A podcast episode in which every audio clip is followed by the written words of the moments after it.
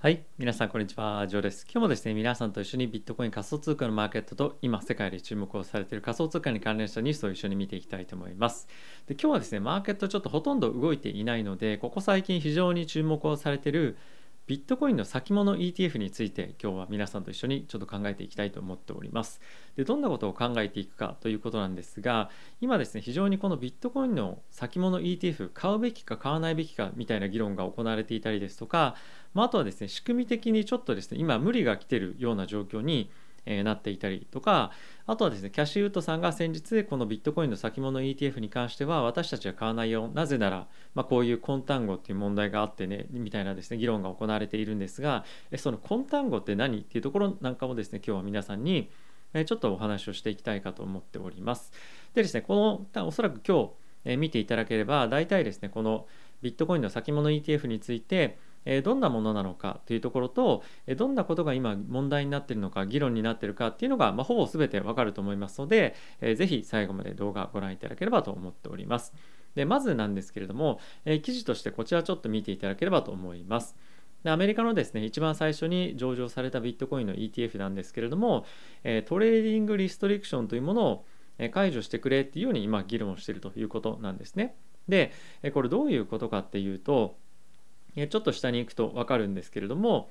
このビットコインの今のこの先物取引っていうのはこちらにもある通り CME というところで取引をされてます。でこれ CME っていうのは何かというと Chicago Mercantile Exchange という先物取引をですね主に行っている取引所の略称になってます。でこれで問題になってるのはですねなんとえーと、ビットコインのこの先物に関しての、まあ、今取引トレードしますよね。で1つずつ契約が1ヶ月ごとにあるんですよ。例えばなんですが10月の、えー、先物のビットコインの先物であれば10月の、えー、最最後の金曜日の取引日っていうのがその月の締め日になってるんですね。で今月であれば確か10月は29日だったんですが10月25日でじゃあ一旦終わりますとそうするとその先物は消えますと。でもう一個次の先物は11月の最後の取引の金曜日に期日が来ます。でそれがあのそれがどんどんどんどんあの10月11月12月1月2月というふうに先まであるんですけれどもその一月ごとの契約、まあ、取引の契約に関してえ、持てる上限というのは決まってるんですね。で、えどれぐらいになってるかというと、えこちらにもある通りなんですけれども、えっ、ー、と、えー、2000契約ごとに、えなってますと。で、えその2000契約っていうのは、えまあ、どれぐらいのサイズ感かっていうと1契約あたりビットコイン5つ5ビットコインが1契約になりますなので大体今で言うと6万ドル、まあこれ単純に計算して600万円というふうにしましょう。分かりやすく。なので、約ですね、3000万円が1契約になってます。で、これが2000契約ごとなので、まあ、約1200億円ぐらいですかね。はい。まあ多分それぐらいで契約、あの、合ってると思う。ちょっと計算して間違っていたらぜひコメント欄に入れていただきたいんですが、で、えー、彼らはですね、このビットコインの先物 ETF に関しては、すでにこの上限の76%に今達してしまっているんですね。でこれかなりもう大きな問題になっているんですがでこれなぜかっていうともっとこの BITO のビットコインの先物にどんどんどんどん資金が集まってくればくるほどこのビットコイン先物 ETFBITO に関してはこの上限に近づいてしまうと。で上限に近づくと何が問題があるかっていうとより期限が先の先物を買わなきゃいけなくなるんですよね。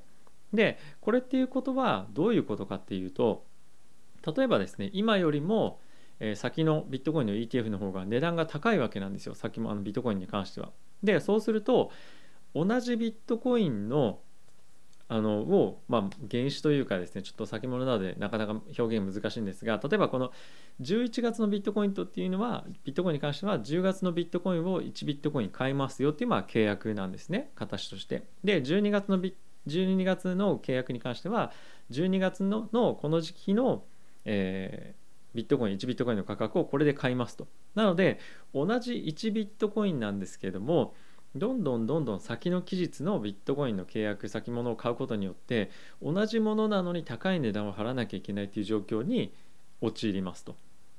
ね、手前のを買えば安いんですが手前のはもう買える金額が上限来てしまってしま、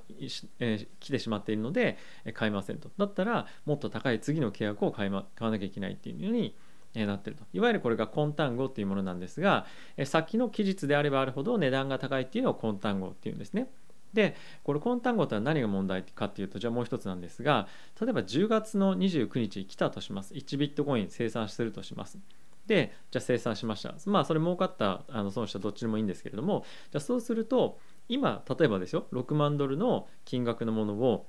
じゃああの契約期間で売りましたと。そうするとまた先の期日の先物買わなきゃいけないんですよねでなのであ今6万ドルで持ってたものをいきなり突如として例えばですが6万1000ドルで買わなきゃいけなくなるとさっきまであれ1ビットコイン持ってたのにもかかわらず高いやつ買ってるからあの0.95ビットコインぐらいに減ってるみたいなことがやっぱ起こるわけなんですよ。あの今計算間違ってるかもしれませんが、まあ、あの例で言うとですね。なのでどんどんどんどん期日あの時間が経てば経つほどこの10月と11月のビットコインの価格に差があるような感じでどんどんどんどん資産っていうのが目減りしていくっていうのが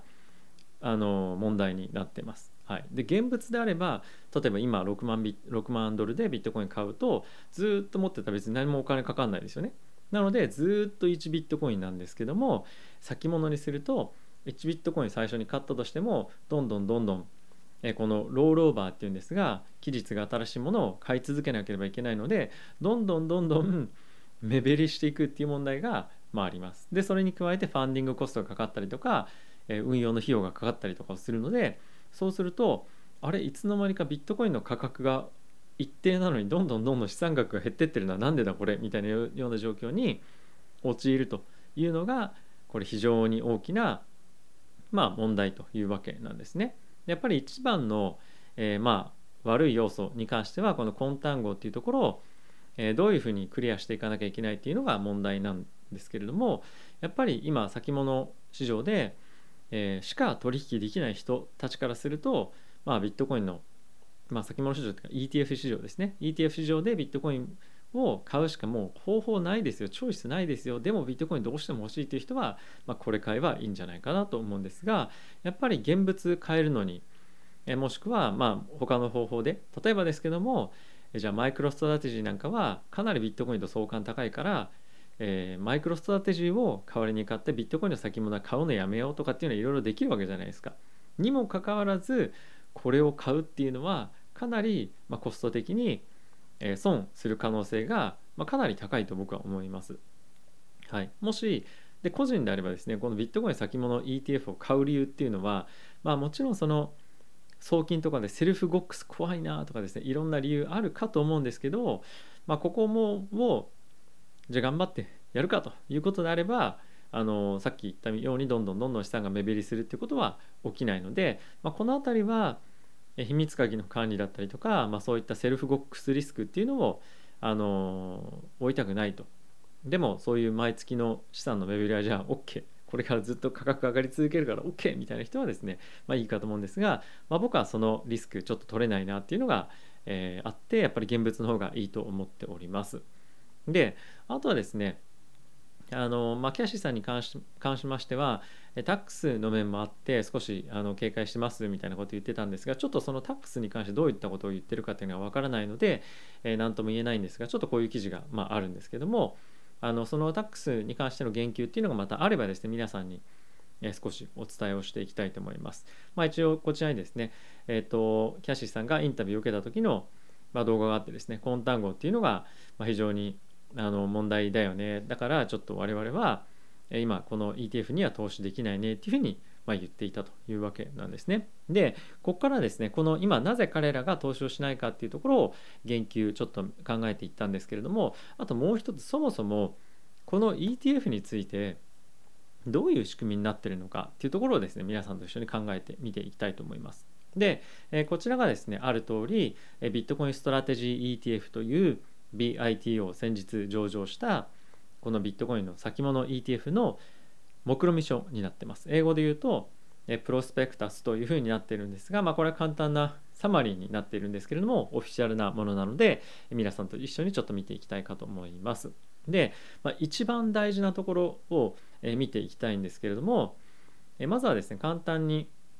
あそうですね、これも重要ですね。はい。 annual fund operation expense なんですけれども、0.95%になってます。で、これは0.95%高いか安いかどう感じるかっていうのは人それぞれかと思うんですが、もうすでに他の ETF が承認をされていて、これ0.95%ではなくて0.65%のファンドも出てきているんですね。なので、まあ、いくつかチョイスがある中で、まあ、さらにこれを選ぶっていうのは、えー、なんでだろうっていうのはちょっと正直まああるっちゃあるっていうのはあのまあ、考えなきゃいけないポイントではあるんですが、まあ、そこは重要なポイントではあるんですが一番ではないと一番重要なのは何かというとこの principal investment strategy というところになっています。でここはこの ETF がですねどのように預かった資金を運用していくかというところが書いているところになっていてまず1点目非常に太字で重要視しているのがこのファンドはですねえー、ダイレクトに直接的にビットコインに投資はしませんよといわゆる現物には投資はしませんということが記載をされていますと。でもう一つ重要なことがあってこの ETF の仕組みとして少しちょっと難しいので、まあ、図とかがないので申し訳ないんですが一つですねタックスヘイブに会社がありますと資産運用会社というか支持する会社があるんですね。でここが指示をしてえこのファンドのですねあまあどういうこのファンドの運用をどうにこうしてくださいこうしてくださいみたいな感じで指図する会社があるんですね。でこの先にビットコインの先物を運用する会社ファンドっていうのがあってでもう一つ別に余った資産を管理する会社っていうのがありますと。でその中の最初に言ったこのビットコインの先物を取引する会社にはですね25%資産の全資産の25%を資産として、えー、まあ、入れますよっていうような契約になってます。なのでこのファンドがですねあのお金を預かってここから指図をされて、えー、どうしろどうしろって言われてじゃあその指示の通りに、えー、まあ、形式的にはですよあの取引をするというような、えことになってるんですね。でじゃあそこで考えたいのはえ残りの75%どうしてんのっていうことなんですけれども、まあ、その75%に関してはこのマネーマーケットインストルメンツというものに投資をしています。でこれが何かというと、まあ、主には主にはというかあの基本的に1年と2ヶ月以内に償還が来る、えー、債券に投資をしています。まあ、例えばどんなものがあるかっていうと米国のトレジャリービルというふうにありますが、まあ、約1年後に償還が来る、え、債券をですね買って、えーまあ、何もしないでお金を寝かしておくよりも、まあ、こういったものをですね債券を買って、えまあ、少しでも利ざやを稼いで、え、しっかりとですねお金を増やしていきましょうということを、ま、やりますということが、まあ、この、まあ、ていうんですかね約束になっていますと。であとはですねこのバロボローイングというふうにあるんですが、まあ、あの金融機関の中でもある、まあ、レポ取引っていうところのですね、えー、仕組みを使って、まあ、お金を貸すことによって、まあ、少し利子をですねもらうというようなのが、あのー、このファンドの75%の資産の運用の、えー、形態になっていますと。で、まあ、さっきの話に戻るんですけれども、えー、 Chicago Mercantile Exchange への、えー、投資この25%の資金に関しては、えー、まあ通常行っていくわけなんですけれども、もっともっと資金がこの ETF に集まることによって、えどんどんどんどんこの先物への投資額っていうのが膨らんでいくことになりますと。でそうするとさっき言っていたような、えこの一つの契約に対して資金を入れられる上限っていうのにもうすぐにでも達してしまうということが、まあ、今非常に問題になってるんですよね。なのでまあ大体このなぜそれが問題なのかっていうところとあと元のファンドの資金の運用方法っていうのが皆さんこれで理解できるようになったんじゃないかなと思うので、えー、いかがでしたでしょうか？あのこれためになるかどうかっていうのはちょっと正直どうかなと思ったんですが、まあ、ある意味このファンドがどのような形で運用していて今問題とされているのは何かっていうのは今回のこの動画でご理解いただけたかなと思ってます。もしちょっと分かんないところがあったとかっていうのであれば、ぜひですね、コメント欄に書いていただければ、まあ、できる範囲でちょっとお答えお答えはしていこうかなと思ってます。はい。でですね、まあ、今後もどんどんどんどんこの ETF に関連したものがですね、まあ、議題に上がって議論をされてでかつ SEC でも今後ですねあちょっとやっぱりじゃあこれで先物ベースではちょっと問題があるので例えば CME のルールを変えようかとかやっぱり現物のえ ETF がないとダメかもしれないねなんていう議論も今後起こってきたりするかと思うので、えこの辺りの関連ニュース今後も継続して追っていきたいと思います。はい、いかがでしたでしょうか？まあ、少しは、えーこの ETF の仕組みだったりとか問題点っていうのが理解できていただけたかなと思いますので、えーぜひ、まあ、ご興味持っていただいた方だったりとか、えこういったことも今後継続して発信をしていきますのでもしよろしければチャンネル登録やあとはベルボタンも押していただいたりとかもしこのチャンネルいいなと思ってくださればえご友人にぜひご紹介していただけると非常に嬉しいです。ではまた次回の動画でお会いしましょう。さよなら。